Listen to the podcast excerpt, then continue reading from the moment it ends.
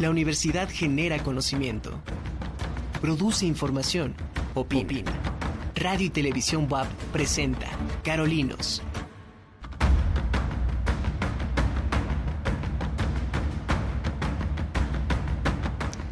Hola, ¿cómo están? Bienvenidos y bienvenidas. Muy buenas tardes. Bienvenidos a este jueves 12 de enero de 2023.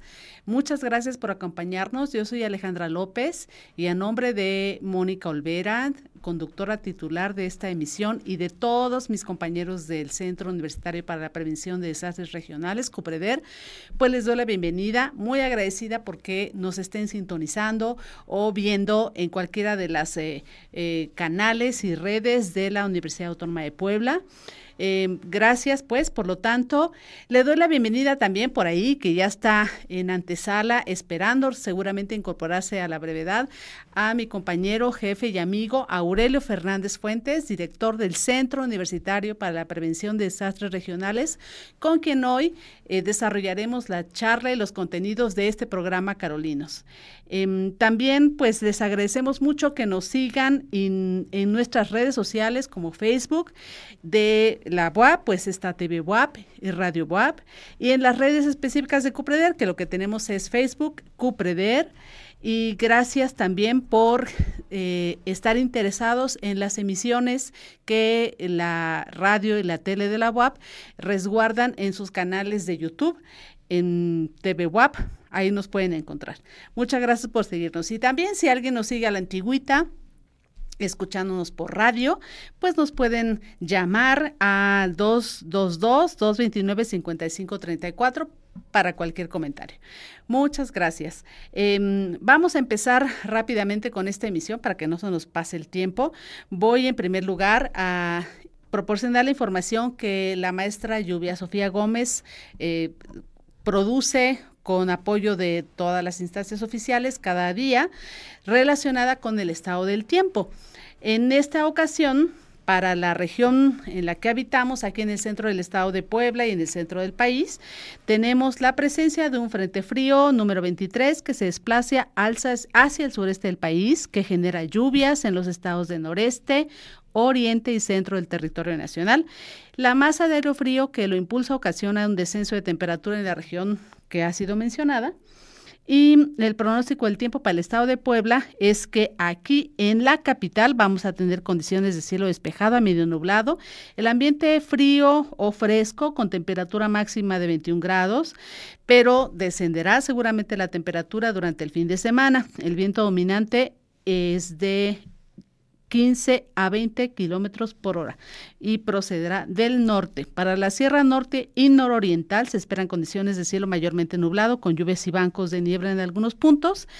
El ambiente será de frío a fresco, el viento será dominante del norte y también con una velocidad de 15 a 20 kilómetros por hora, con rachas hasta de 50 kilómetros por hora, ¿eh? Mucha atención. Y para la Sierra Negra y Mixteca habrá condiciones de cielo despejado a bien nublado. El ambiente será fresco con temperatura máxima de 27 grados. Pues fresco para allá, pero para nosotros sería casi caluroso, ¿verdad? El viento será dominante del noreste y de velocidad de 15 a 20 kilómetros por hora, con rachas de hasta 60 kilómetros por hora. Bueno, pues muchas gracias a Lluvia Sofía Gómez por esta información. Y ahora sí, esperemos que esté por ahí Aurelio en la cabina virtual de esta emisión de Radio y TV WAP. Aurelio, ¿cómo estás? Qué bueno que estás aquí en Carolinos esta vez, ¿eh? que te dejas caer por acá. Hola. Qué bueno que, qué bueno que invitan. ¿Verdad? me tienen, ya me quieren mandar ahí al, a la Gabriel Pastor. ya te vamos a sacar, ya dijimos, tu mecedora ahí a la soleadero del, edificio del Cupreder. exacto. No, qué bueno que estás acá, Aurelio, porque es súper importante que pues podamos platicar cosas que pues solamente desde tu perspectiva vale la pena recapitular, francamente, ¿no? Como ustedes saben, amigos y amigas del auditorio que nos escuchan, Aurelio es director del Cupreder desde hace unos 27 años, Aurelio, ¿sí? Eh, ahora sí que sin querer queriendo, ya te quedaste en ese puesto durante un montón de tiempo para nuestro bien, porque ha sido una dirección que nos ha proporcionado una cantidad de oportunidades y nos ha abierto una serie de, de perspectivas, pues que seguramente no hubieran sido posible de otro modo. Así es que es muy bueno que ahorita tengamos la, oportunidad de recapitular lo que hemos hecho, lo que, lo que estamos haciendo y lo que vamos a hacer a continuación. ¿No? Pero antes de entrar en esta materia, te propongo, Aurelio, que pasemos por el tema que ahorita está muy en boga, sobre todo porque hoy en la mañana nuestro querido Don Goyo se manifestó nuevamente de manera bien vistosa, como para recordarnos que ahí está y como para darle continuidad a las explosiones que estuvo teniendo durante las eh, dos últimas semanas de diciembre. Y entonces Carlos Tobar, nuestro compañero del Cupreder, me manda una nota informativa en la que él hace un análisis así completo del año 2022 y en sus cuentas estadísticas nos cuenta que el 2022 justo fue el año de menor actividad en los últimos tres años, fíjate, del volcán Popocatépetl. En el inicio, dice Carlos, tuvo un inicio de año muy tranquilo y luego se empezó a registrar un aumento de actividad a partir de septiembre de 2022 con emisiones de ceniza, explosiones de baja a moderada intensidad, con expulsión de material incandescente, como se ha estado viendo hasta el día de hoy.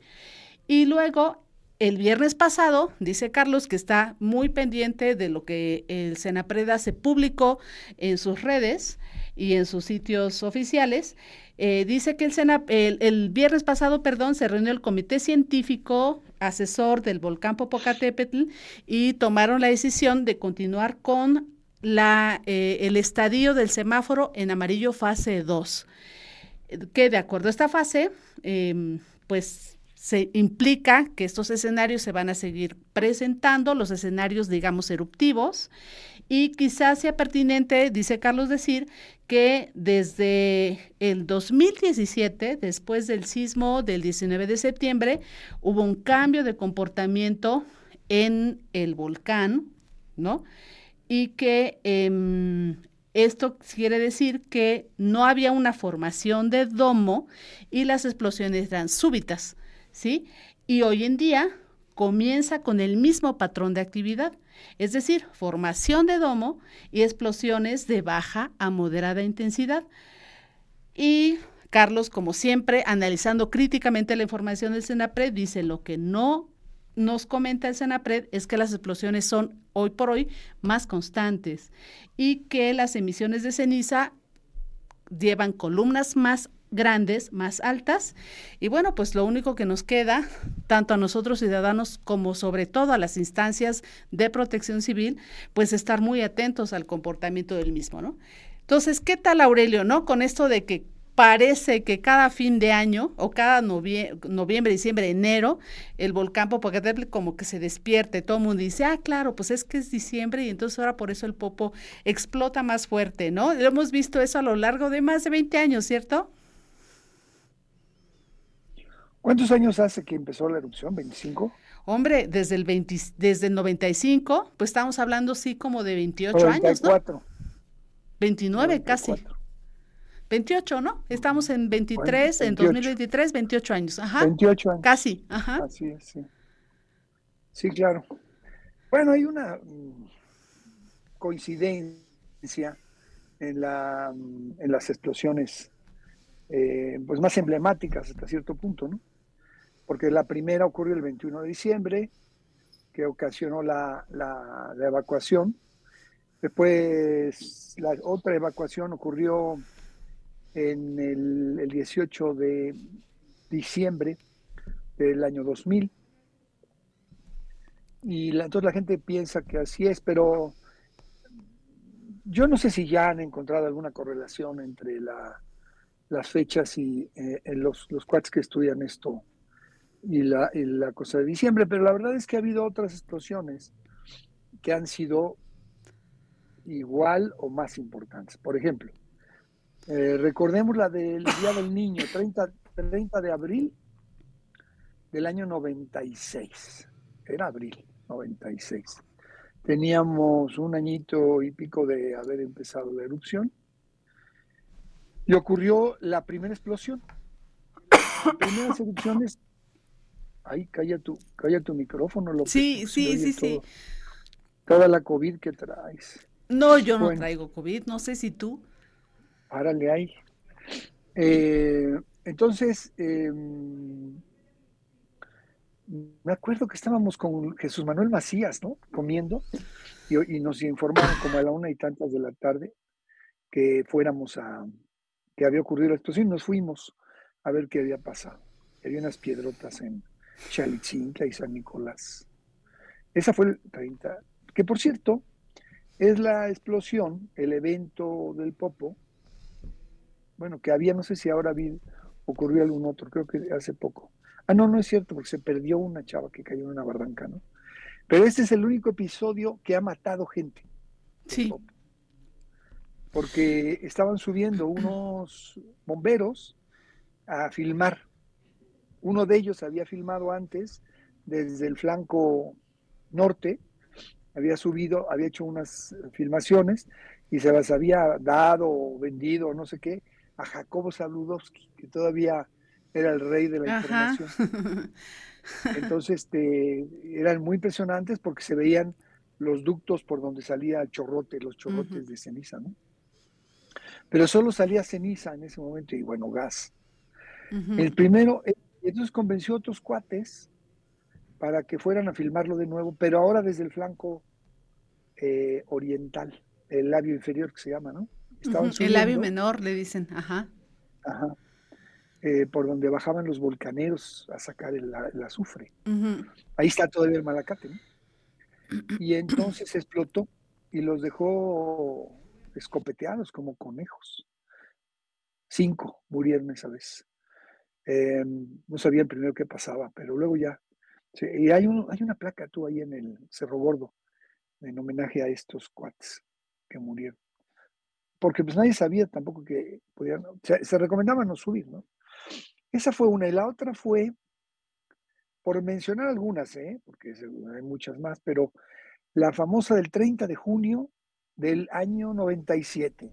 Ajá. Esa fue muy interesante porque fue la primera vez que llegó ceniza a la Ciudad de México. Así es, sí.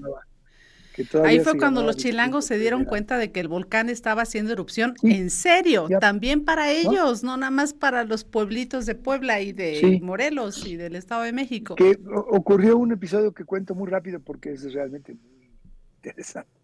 Nos había invitado el gobernador, que entonces era Manuel Bartlett, a una gira eh, por los pueblos del volcán em, con Cedillo, que era el presidente.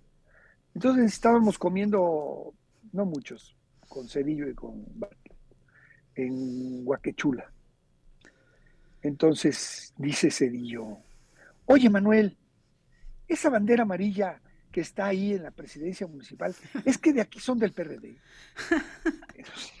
Todos pusieron cara de, bueno, este y el, y el gobernador dice, no, señor presidente, es que estamos en la semáforo amarillo. Por cierto, aquí Aurelio Fernández le puede contar lo que se está haciendo. Entonces yo empecé con mucha pereza, la verdad, a contarle a Cedillo. Entonces él empezó a ver hacia arriba, hacia otro lado. O sea, yo dije, a este le importa un cacahuate lo que le estoy contando. Entonces le dije, oiga, presidente, mejor le voy a hacer una pregunta yo. ¿Qué pasaría si cayera ceniza en la Ciudad de México? Entonces me hizo caso y peló los ojotes así. Sí. Y dijo, ¿cómo? ¿Es posible? Claro, presidente estamos en la temporada de los vientos contralicios. ¿Qué sé qué rollo le eché yo que había escuchado por ahí? No es posible, dice. Se van a quejar los del PRD. Estaba muy preocupado, estaba muy preocupado porque venían las elecciones, ¿no? Que eran, en, eh, estábamos el 30 de junio, creo que fueron el 6 de el 8 de julio, el 2 de julio. Entonces ya se sabía que la mayoría la tenía Cuauhtémoc Cárdenas. Entonces estaba con ese tema. Entonces me dio mucha risa cuando viene la explosión que nos llaman a, cuentas a, ahí a, Casa de Gobierno, en la reforma estaba todavía. Y ahí fuimos Carlos y yo, fue Alejandro Rivera, que todavía estaba con nosotros, y Ramón Peña, que ya lo habíamos nombrado ahí del programa operativo Popocatépetl, y Alejandro dice, señor gobernador, necesito un helicóptero. Entonces Bartlett me pregunta, oiga, su amigo quiere un helicóptero. Sí, está bien. Y, Peñas fue con él.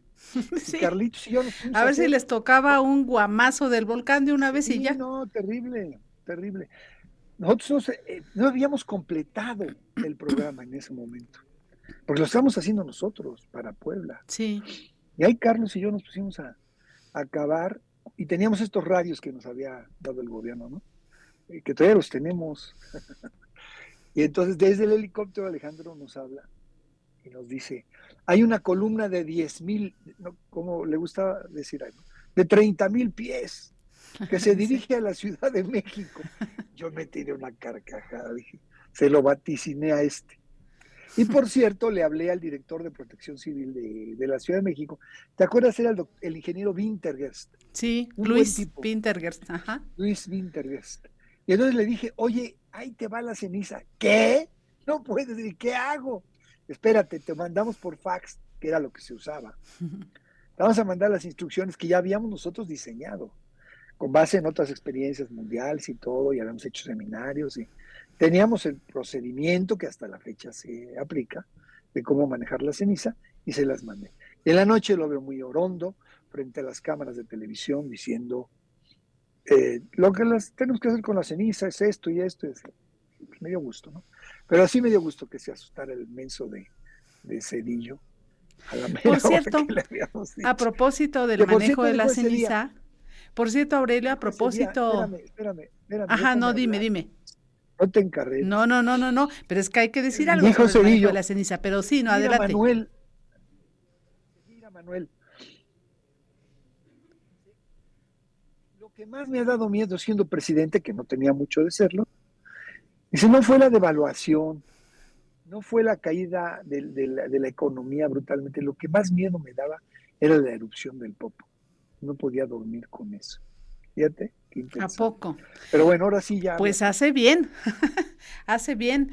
Pero justamente a propósito del manejo de la ceniza, porque es precisamente la manifestación eruptiva que más nos está impactando en episodios como el de hoy en la mañana y en de los días pasados.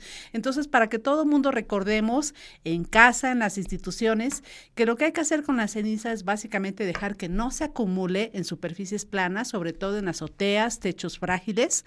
Hay que ver que los lugares en donde se deposita agua, no caiga la ceniza, hay que taparlos bien. En el campo, sobre todo, en donde los alimentos, por ejemplo, justo el agua para los animales o los depósitos de alimentos para los animales están expuestos, pues hay que protegerlos para que precisamente no eh, haya el riesgo de que este material volcánico sea ingerido. Y las personas que somos muy sensibles a la ceniza, ya sea porque somos alérgicas o porque tenemos alguna condición pulmonar, respiratoria que nos hace más sensibles, pues hay que protegernos. Así es que fíjense que nos viene muy bien esto de seguir con la dinámica de los tapabocas y de cubrirnos las vías respiratorias, porque esta ceniza es tan fina que el volcán la emite y está en la atmósfera, se asienta, pero luego nosotros mismos con nuestra actividad, por ejemplo, vehicular, en fin, la volvemos a esparcir así es que ahí está flotando, ¿no? Y eso nos, puede, nos puede eh, ocasionar como esta sensación de alergia, de sinusitis, de resequedad, que se combina con todo lo demás, con la influenza estacional, con el COVID, con todo. Así es que para minimizar los efectos es bueno seguir usando tapabocas y darnos cuenta quienes estamos en la ciudad, al menos que es la experiencia que inmediata que yo tengo, es que luego luego vemos cómo la ceniza se deposita, por ejemplo, en la superficie de los carros, en la superficie de los patios y todo, y pues ahí está. Entonces, procurar barrerla y esa ceniza, si tiene usted un pedacito de jardín, de patio, de maceta, pues ahí póngala, ¿sí? Y no pasa nada. Tratar de que no se siga dispersando. Y mm, eh, pues están pendientes estudios más exhaustivos con relación al impacto de la ceniza en enfermedades pulmonares crónicas, porque sobre todo en las partes más altas del volcán, en población rural, por arriba de los dos, de los 1800 y por la de 2000, no, no, no más incluso, más bien de los 2000, 2500 metros sobre el nivel del mar, es población que seguramente está expuesta a esta ceniza y que no sabemos muy, muy, muy bien qué eh, daños esté teniendo. Dos cosas sobre eso. Primero, reiterar, no la tiren a los drenajes. Recójanla ya, lo que dice Alejandra, tírenla en un jardincito, en una maceta, en una bolsa si no tienen dónde, porque ese material se apelmaza y puede obstaculizar. Claro que si es poco no va a pasar mucho, pero igual como procedimiento no la tiren en los, en los drenajes, ni los de la casa ni los públicos. Eso es importante. Pero se me está olvidando una cosa, que otro episodio muy fuerte, que yo creo que fue el más peligroso, ¿eh? fue el del 21 de enero del año 2001. Ya se había regresado a la evacuación y vino una explosión lateral que produjo un flujo piroclástico, o sea, pomes, piedra pomes incandescente, que llegó hasta el borde de Santiago Chalicintla como río de lodo de Lajar.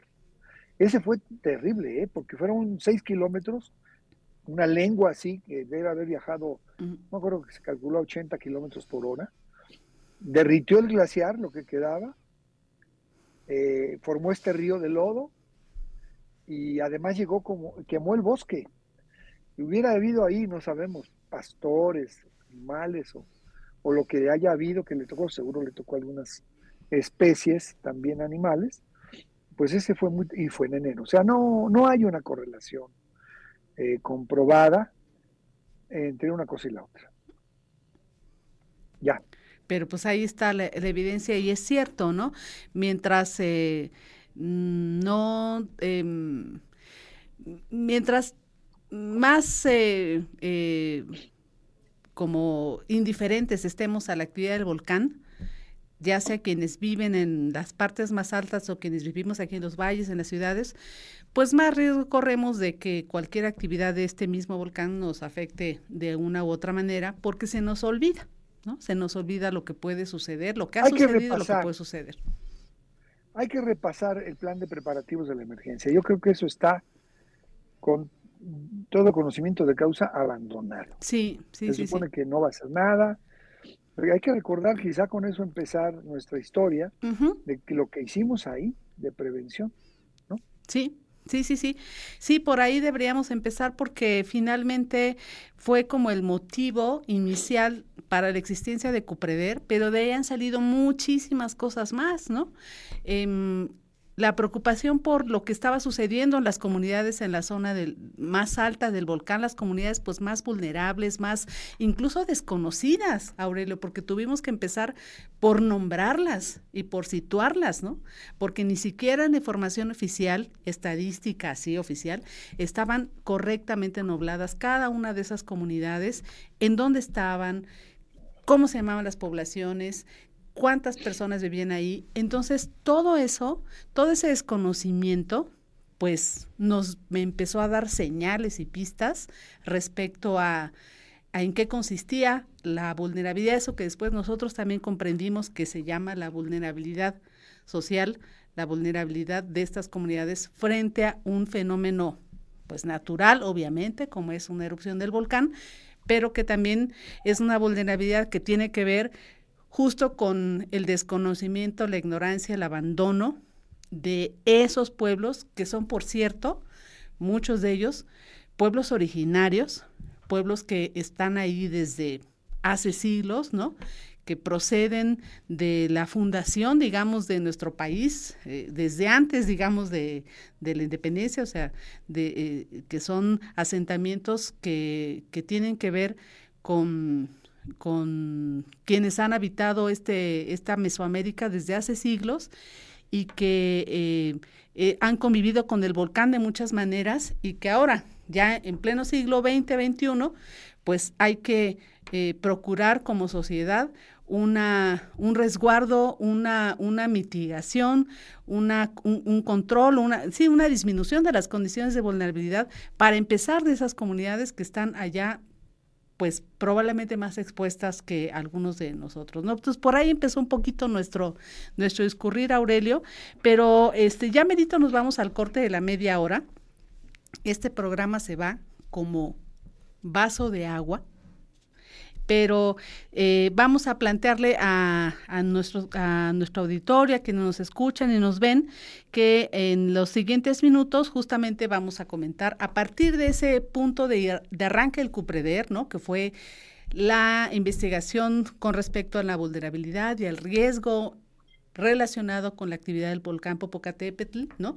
Han transcurrido casi 30 años de trabajo el CUPREDER y ahora estamos haciendo proyectos mm, que aparentemente eh, pudieran ser como ajenos al volcán, ajenos a esta preocupación, a nuestra región, pero que sin duda tienen que ver y por eso es que estamos aquí platicando contigo, para que eh, encontremos el hilo conductor que explica, que le da coherencia a nuestro trabajo como Cupreder de incidencia en comunidades primero en el volcán, en nuestra región, y ahora en zonas aparentemente tan alejadas del centro del país como la península de Yucatán, ¿sí?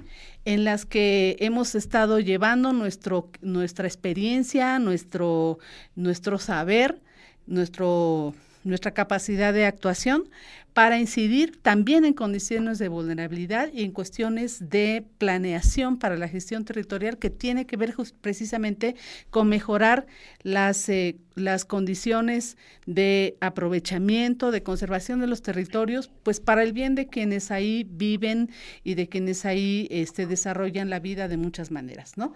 Entonces, ese va a ser un poco el hilo conductor de los siguientes minutos, así es que eh, no se vayan, acompáñenos para que se enteren junto con nosotros, junto con Aurelio Fernández, para dónde va el Cupreder, por qué estamos haciendo lo que estamos haciendo y qué esperanza y qué propuesta está contenida en este quehacer. Y, eh, y, bueno, pues qué nos implica para todos nosotros, ¿no? Por un lado como comunidad universitaria y también pues como, como ciudadanos que nos, eh, eh, nos interesa pues el bienestar de, del país y nos interesa intervenir en esa, en, pues en la consecución de ese mismo bienestar.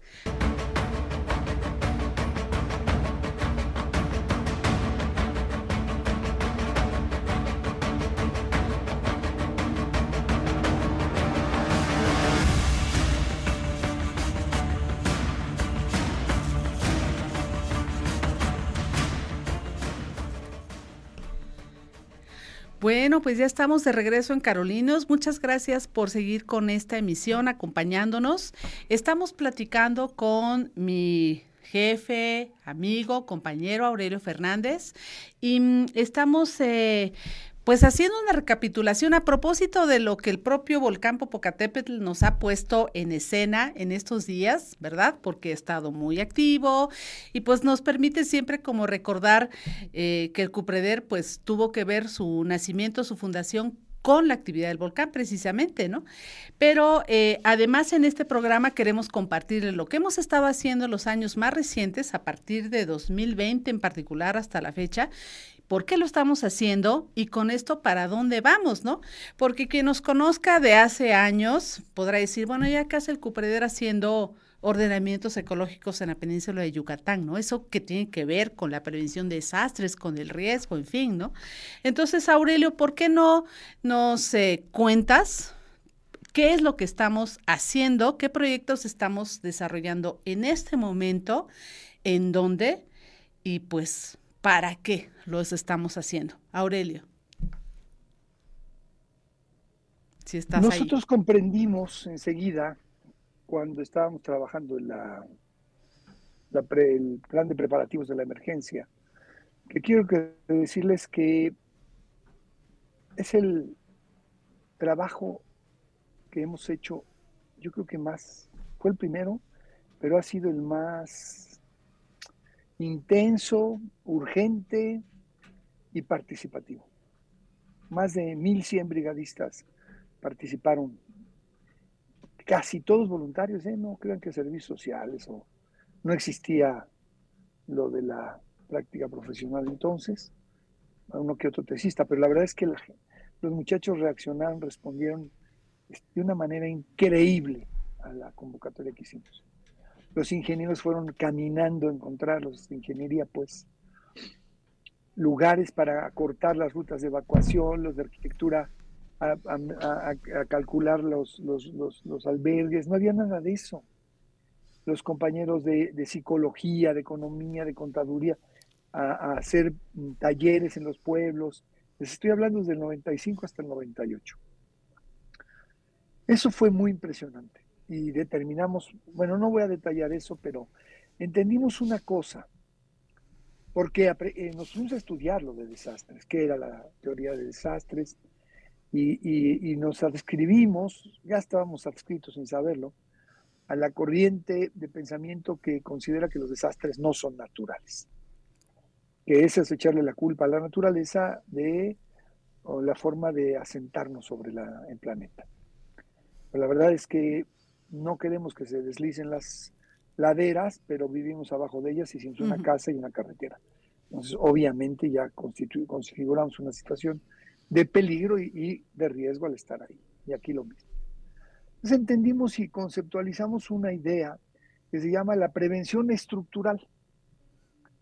Esto quiere decir que, porque la preocupación siempre es, les dimos colchonetas, los llevamos a los albergues, tienen comida, les cuidamos a sus animalitos y bien les va. Pero la verdad es que hay que tratar de no llegar a esa situación. Hay que evitar las condiciones de peligro y de riesgo para evitar, eh, digo, de vulnerabilidad, para evitar el, el, riesgo creciente.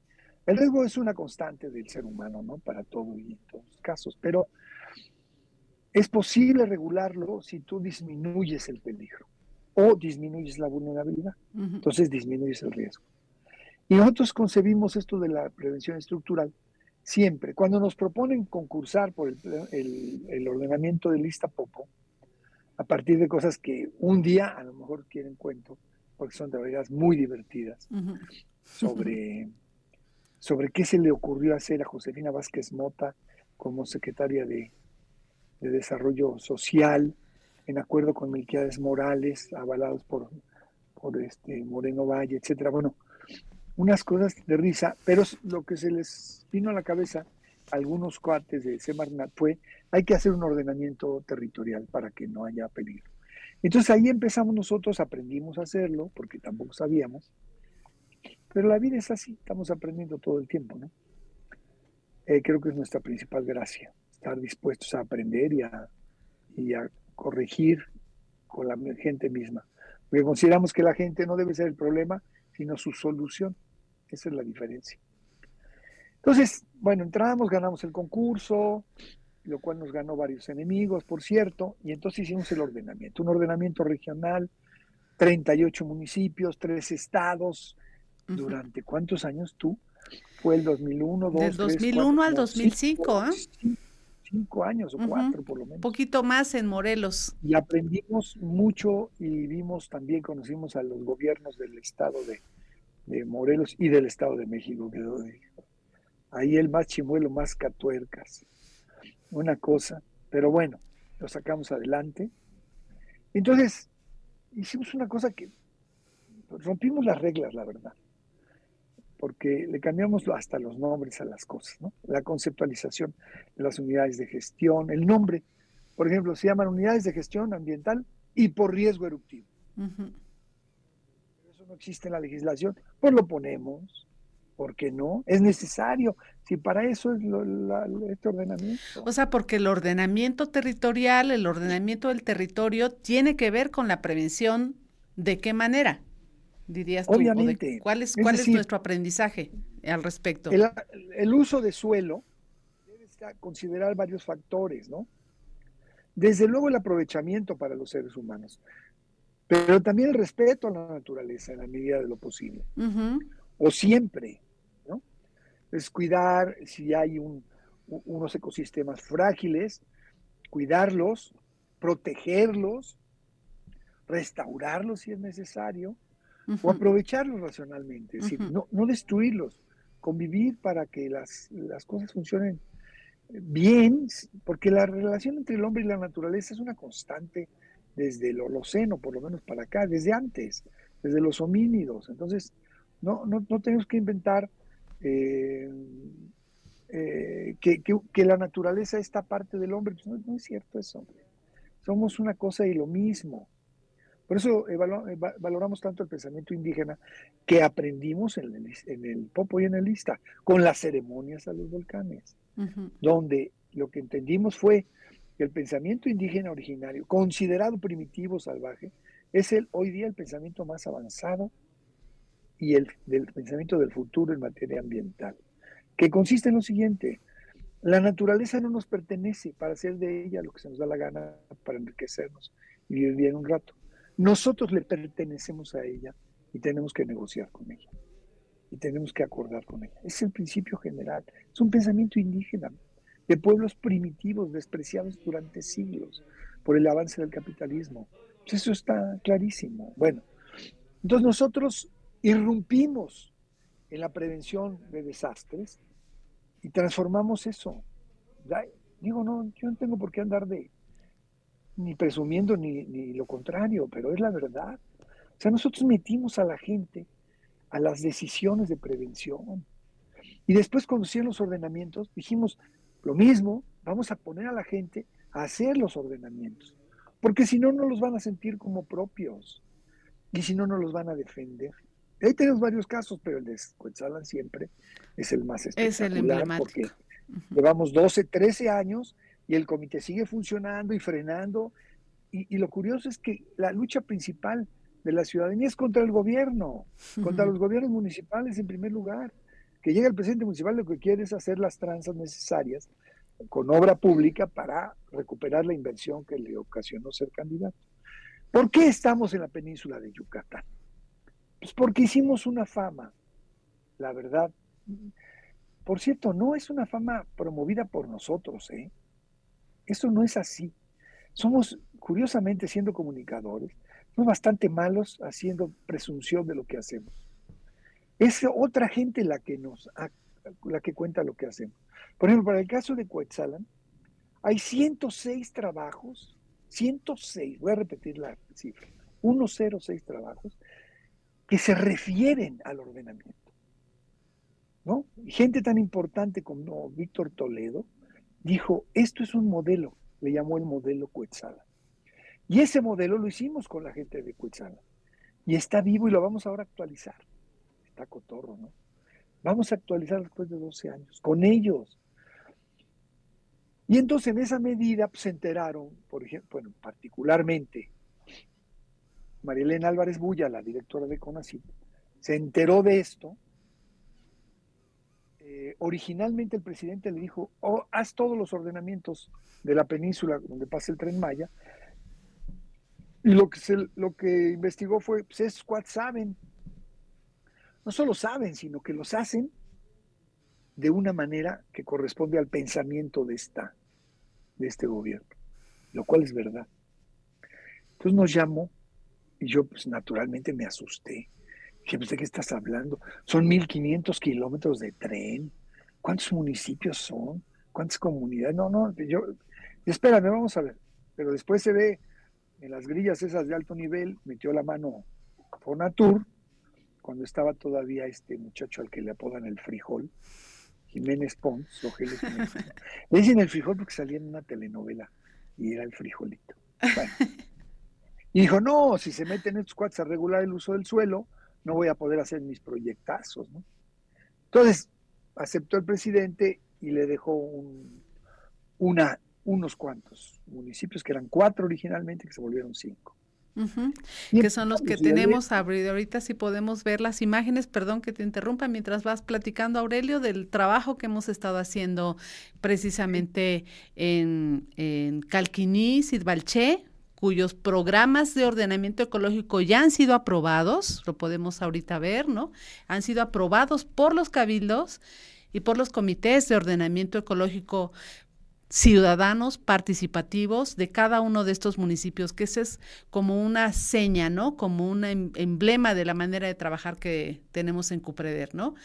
Y esta otra manera de trabajar que tenemos que es ir del campo a la cartografía, pues unidades de gestión del territorio que es, parten de lo que se reconoce en campo, ¿sí? Y que hacemos un esfuerzo teórico, técnico y también conceptual para llevarlos precisamente a la representación cartográfica, que es un, es un procedimiento metodológico que es muy nuestro. No sé si tú lo veas también así, Aurelio. Sí, sí, por supuesto. Porque lo que hacemos, una de las cosas que hacemos es la integración del conocimiento. También, miren, por ejemplo, cuando nosotros irrumpimos en el, lista, en el problema de la, amenaza del popo, todo estaba en manos de los geocientíficos, como les diría, ¿no? O sea, la verdad la tienen los geólogos, los físicos, los geofísicos, los vulcanólogos, que es una carrera que no existe. Entonces nosotros dijimos, vamos a meter a la gente. Cuando yo me acuerdo, no voy a decir su nombre porque es conocido, pero dije, oye, pues ustedes nos dicen cuándo va a haber erupción. Pero y la gente dice, ah, no, de eso se encarga el ejército. ¿Qué estás diciendo? Pues el ejército va al DN3 a palear y a llevar colchonetas y a poner sus cocinas, pero la verdad, una idea de prevención con la sociedad no la tenían. Por eso la irrupción no está tan importante ahí. Y eso que hacemos ahora es lo mismo que hicimos en el lista Popo, aunque no se llamara ordenamiento territorial. Después hicimos el ordenamiento territorial, que el gobierno se encargó de violar. Es que eso es increíble. El primer enemigo de la, son los gobiernos. No me lo recuerdes, no me lo recuerdes. Échenle aire. Me corto mis eh, venas aquí. Sí, pues es una cosa increíble, ¿no? Entonces ahora, por primera vez, la Universidad Autónoma de Puebla, a través de CUPREDER, está estableciendo una política pública creada desde la universidad, con la metodología de trabajar con la gente. Hoy día, Semarnat tiene como metodología los ordenamientos participativos, les llaman ellos, que son el diseño de CUPREDER, el modelo Cuetzala, que no es modelo solo Cuetzala, y no es el modelo CUPREDER en realidad, porque fue en todos lados, aunque lo más notable es Cuetzala, y es una política pública. Pues ¿cómo no nos va a dar gusto eso? Por supuesto, estamos orgullosos y la universidad lo sabe, lo sabe nuestro vicerrector eh, Ignacio Martínez Lechuga, lo sabe nuestra rectora Elia Cedillo, lo sabe eh, nuestro vicerrector de extensión, que le decimos el Cheche, por supuesto. Entonces estamos haciendo un trabajo que cuando vio los resultados, a ver, trabajamos en Sidvalche y Calquini en momentos de la pandemia, en pandemia. Es decir, esperábamos que hubiera un resquicio para poder hacer los talleres participativos. Tuvimos que modificar los tiempos de realización para poder eh, aprobar los ordenamientos en ocho meses en los dos municipios. Pero después viene lo bueno, hay que hacer los comités que funcionen. Eso es lo más difícil porque no siempre, digo, Cuetzalan tiene la ventaja de que ahí hay organizaciones desde hace muchos años. Lo que la universidad hizo fue hacer que, estuvieran eh, en conjunción, que estuvieran de acuerdo, que, todas con el mismo propósito, manteniendo su diversidad, ¿no? Pero en otros, en otros lugares no existen estas organizaciones. Bueno, entonces estamos haciendo, hoy me acaban de informar que la solicitud que hizo el municipio, el gobierno del estado de Campeche, la Semarnat para que hagamos nosotros también el ordenamiento de Calakmul, el sexto ordenamiento de la península. En Calakmul, para que se den una idea, tiene un millón cuatrocientas mil hectáreas de municipio, lo hagamos nosotros también. O sea, estamos, pues no tenemos miedo, la verdad. Ah, sí, Porque además, hacen una reunión en Coetzalan de todos los presidentes municipales y les dicen hay que hacer ordenamientos y dicen, 15 dicen que sí, ¿Y quién los va a hacer? Ah, pues que lo haga Cupreder, ¿no? Entonces es un reto para nosotros extraordinario, pero le estamos entrando, porque siempre así, siempre hemos sido así, ¿no? o sea, nosotros no, no, no estamos en, zona de confort, como alguien dijo, nunca ha sido, nunca hemos vivido. nosotros no tenemos zona de confort, siempre es una, es, pero nuestra metodología es enfrentarnos a la realidad, integrar los, el saber local con el saber científico técnico, armonizarlo y conjuntamente con la gente determinar qué se debe hacer y qué no se debe hacer en el territorio. Por eso es tan importante lo que hacemos. Entonces ahora, afortunadamente no se apuntaron los 15 municipios, pero sí 8.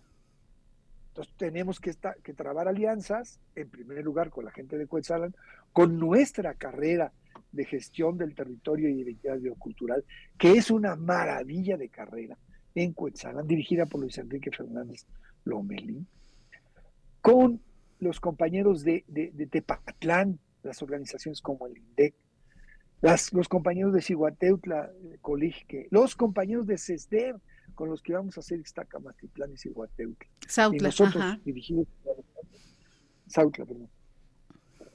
Dirigidos por Alejandra, Tlatlauqui, Yaunáhuac y Soquiapa. ¿Tenemos capacidad? Por supuesto.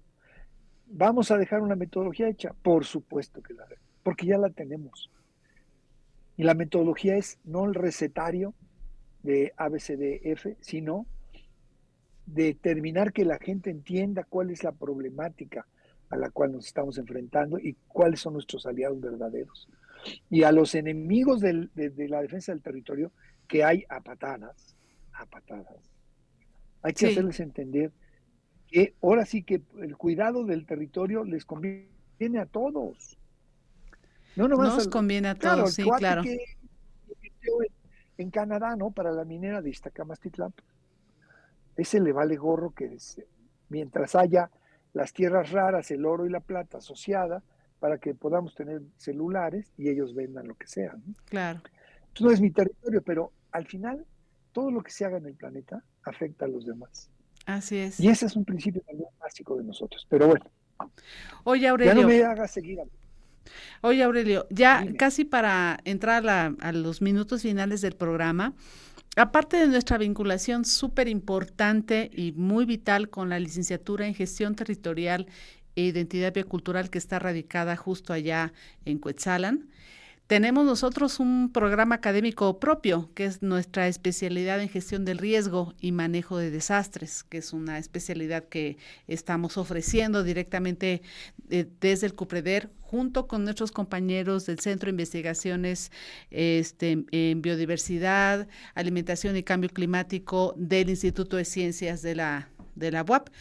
Eh, ¿Por qué tenemos este programa académico? ¿Cómo se vincula esto? Bueno, ya has adelantado muchos elementos de vinculación que tienen que ver justamente con que la gestión del riesgo está muy relacionada eh, con, con, la gestión territorial, pero por ejemplo, justo este elemento que aportan los compañeros del CIVAC, que tiene que ver con la, eh, la biocultura y, el tema de la limitación, nosotros también lo estamos incorporando en nuestro trabajo, en estos proyectos, por ejemplo, los que se vienen en la Sierra Norte la necesidad de que se articulen mmm, líneas de trabajo, líneas para avanzar en mejorar cuestiones de eh, la producción de alimentos relacionada con la salud, ¿no?